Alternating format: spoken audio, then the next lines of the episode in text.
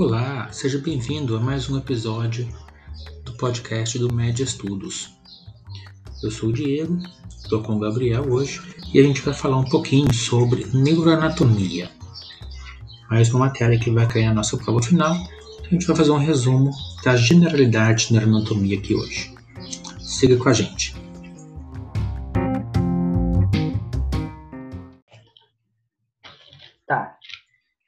Generalidades do sistema nervoso. Vamos começar a ficar nervoso. O sistema nervoso ele se divide na sua parte funcional, né? E é, anatomicamente. Funcionalmente e anatomicamente. Anatomicamente, ele vai se dividir em central e periférico. Daí o central, o que, faz parte do sistema central dele? Encéfalo e medula. E os periféricos? Os periféricos? Os nervos. Hum. Quantos nervos espinhais e quantos craniais? São 12 craniais, 31 espinhais, no total de 31. Com 12 vai dar 43. Tá. O encéfalo, ele se divide em quantas partes? É, divide Vai em anterior. prosencéfalo, mesencéfalo e robencéfalo. Quem que é anterior, quem é médio, quem que é posterior? O pró é anterior, o mesen é o do meio e o rombencéfalo é o posterior. Pronto. Daí o prosencéfalo vai se dividir em telencéfalo e que são diencéfalo. os hemisférios, e o diencéfalo é o que une os dois hemisférios, Isso, o diencéfalo é-. Isso, talo e. O mesencéfalo, o que tem? É só o mesencéfalo mesmo. Só, e ele vai, vai ter o aqueduto cerebral no o meio, aqueduto cerebral. E o encéfalo, o, rob- o romencéfalo, que é o encéfalo posterior, vai se dividir em metencéfalo ou mielen, e mielencéfalo, né? Isso. Pelas cavidades que tem nos ventrículos, né? ventrículos laterais. Os ventrículos laterais estão lá no telencéfalo, né, nas, nos hemisférios. A gente vai ter o terceiro ventrículo, que está no diencéfalo. Uhum. Vai ter um aqueduto de Silvio, que vai levar esse, vai fazer essa união do terceiro com o quarto ventrículo. E o quarto ventrículo fica lá no metencéfalo, é, na frente do cerebelo, atrás da ponte do bulbo. A medula espinhal é a parte onde contém o, o conduto vertebral, que é o conduto raquídeo, como já falou, né? Dá origem aos 31 pares de nervos espinhais ou raquídeos, que são oito cervicais, 12 torácicos, cinco lombares, cinco sacros e um coxígeo. A medula é formada por duas matérias, uma branca e uma gris a dividida em duas astas, né? anterior e posterior.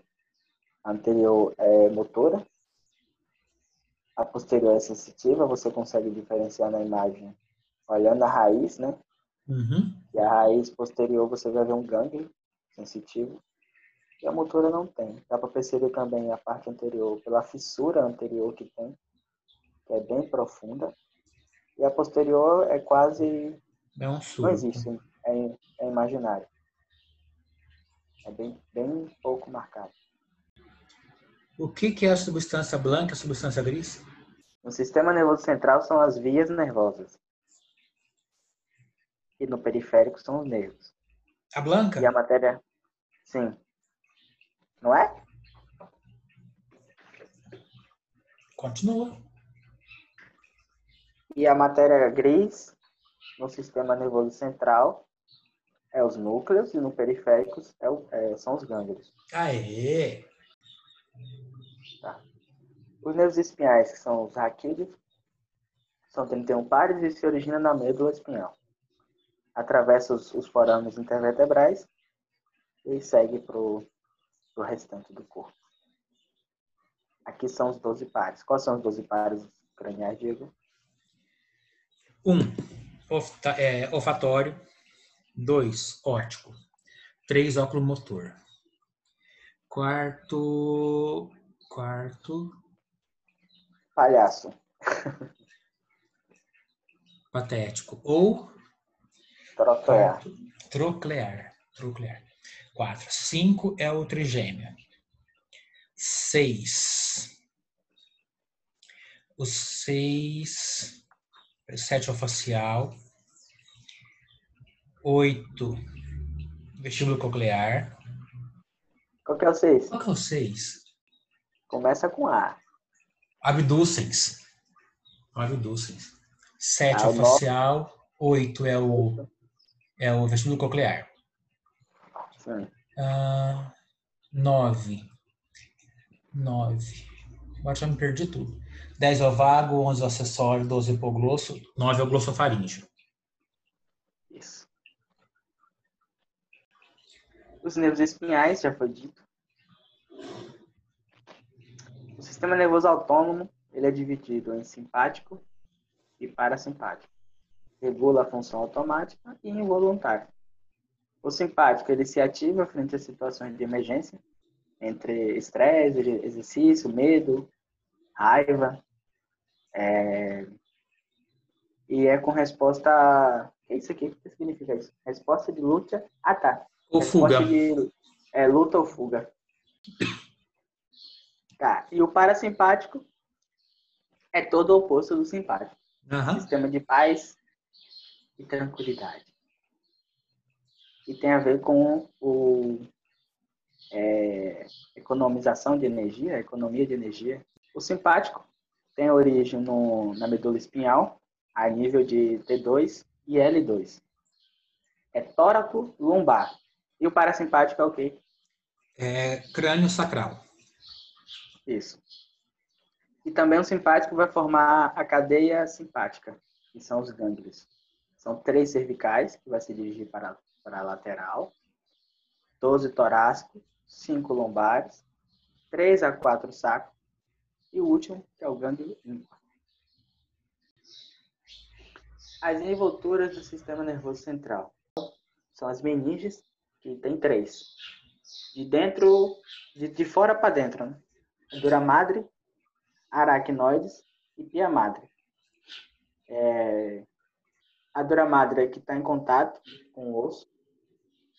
Aracnoides está no meio, entre a pia madre e a dura madre. E entre aracnoides e pia madre tem um espaço subaracnoide, que é onde vai passar o líquido cefalorraquídeo.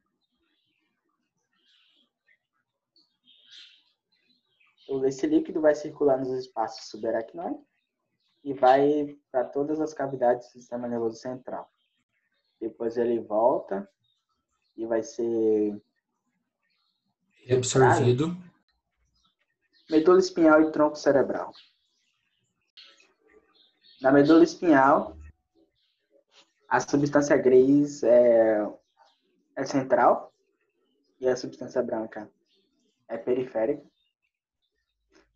É, na medula espinhal e no tronco cerebral. E no cérebro, é, a, a, substância gris é os núcleos e a corteza. E a substância branca está entre elas. E a gente vai ver mais especificamente quando for ver cérebro. As neurônias conduzem estímulos aferentes ou sensitivos dos receptores para o central e levam as informações nas vias eferentes ou motoras do central para o músculo. Então, os receptores, fuso muscular, eh, receptor que está no tendão, que está na cápsula, que está no nódulo sinovial, eh, na pele, vão entrar pela raiz dorsal da medula, levam a informação para o cerebelo e para a corteza, vai ter uma, o processamento dessa informação e vai levar pela raiz motora, que é anterior, vai sair a resposta para os músculos. Tá. Essa informação pode ser somática, voluntária, ou visceral vegetativa, que é involuntária.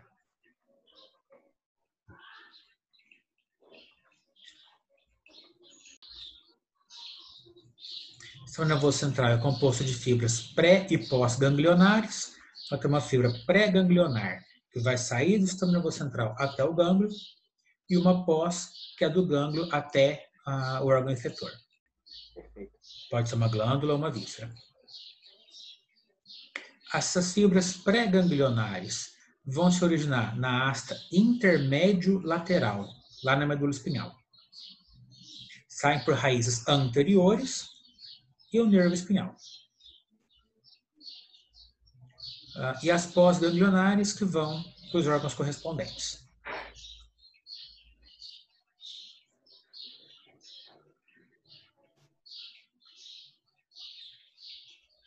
Dermatoma. Dermatoma é o território cutâneo inervado por aquele nervo espinhal.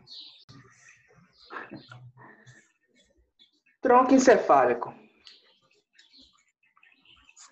É, o tronco encefálico ele se situa na fossa cranial posterior, está na frente do cerebelo, e seus limites superiores vai ser a cintilha óptica, é isso aqui, não é? Uhum.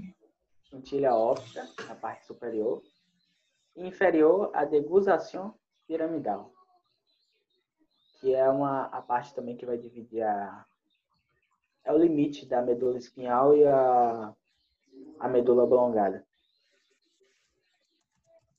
É, as partes do, do tronco, né? Tem o bulbo raquídeo, que era chamado antigamente assim, né? Hoje é a medula oblongada. A ponte, ou a protuberância, e o mesencéfalo. E tem uma longitude de 7 centímetros. Está na fossa cranial posterior na frente do cerebelo. Na sua vista anterior, o que, é que a gente consegue enxergar do, do tronco? O mesencéfalo, protuberância e o bulbo. E de estrutura deles. Quer dizer, tanto anterior quanto posterior você vai ver isso. De estrutura. Você consegue enxergar a, as, as origens aparentes do, da maioria dos, dos pares craniais, a origem aparente. Dá para ver a centelha óptica. Tá. O bulbo raquídeo, já falamos que os seus limites é surco bulbo pontinho, limite superior, limite inferior, a decusação piramidal. Uhum. O que é que a gente vai ver nesse surco bulbo pontinho? De, de estruturas. O sexto, ver. sétimo e nervo cranial. Isso. Na cara anterolateral, o que, que a gente encontra? Suco basilar, provavelmente onde vai passar a artéria basilar. Isso. A raiz motora e sensitiva do trigêmeo, que a raiz motora é menor, a sensitiva é maior. E o pedúnculo médio. Uhum. Tá. Na parte do mesencéfalo, a gente encontra o, os pedúnculos cerebrais e o aqueduto que divide o mesencéfalo em duas partes. Anterior, que vai ter o pedúnculo cerebral, né? Uhum. É o pé peduncular e a calota mesencefálica. E posterior, que a gente encontra a lâmina quadrigêmea, que é isso daqui. Na cara anterior inferior, na fossa peduncular, dos pedúnculos cerebrais. A gente encontra a fossa interpeduncular, que tem o, a substância perfurada posterior. posterior, posterior e aqui o pé peduncular. E na cara posterior superior, que é a fossa da lâmina quadrigêmea, dá para ver a glândula pineal, é, uma parte do diencéfalo, que está mais para cima, os colículos, que é o superior, que vai estar tá conectando a via óptica, e o colículo inferior, que dá para ver a via auditiva. Isso. E assim a gente finaliza então esse resumo que a gente fez da parte introdutória de neuroanatomia. Obrigado a você que acompanhou a gente até agora Semana que vem a gente volta com mais um episódio. Acabando já nossas provas finais, a gente coloca mais um episódio, tá bom? Segue a gente lá no Instagram, no Twitter e aqui também, seu tocador de podcast favorito. Muito obrigado e até a semana que vem.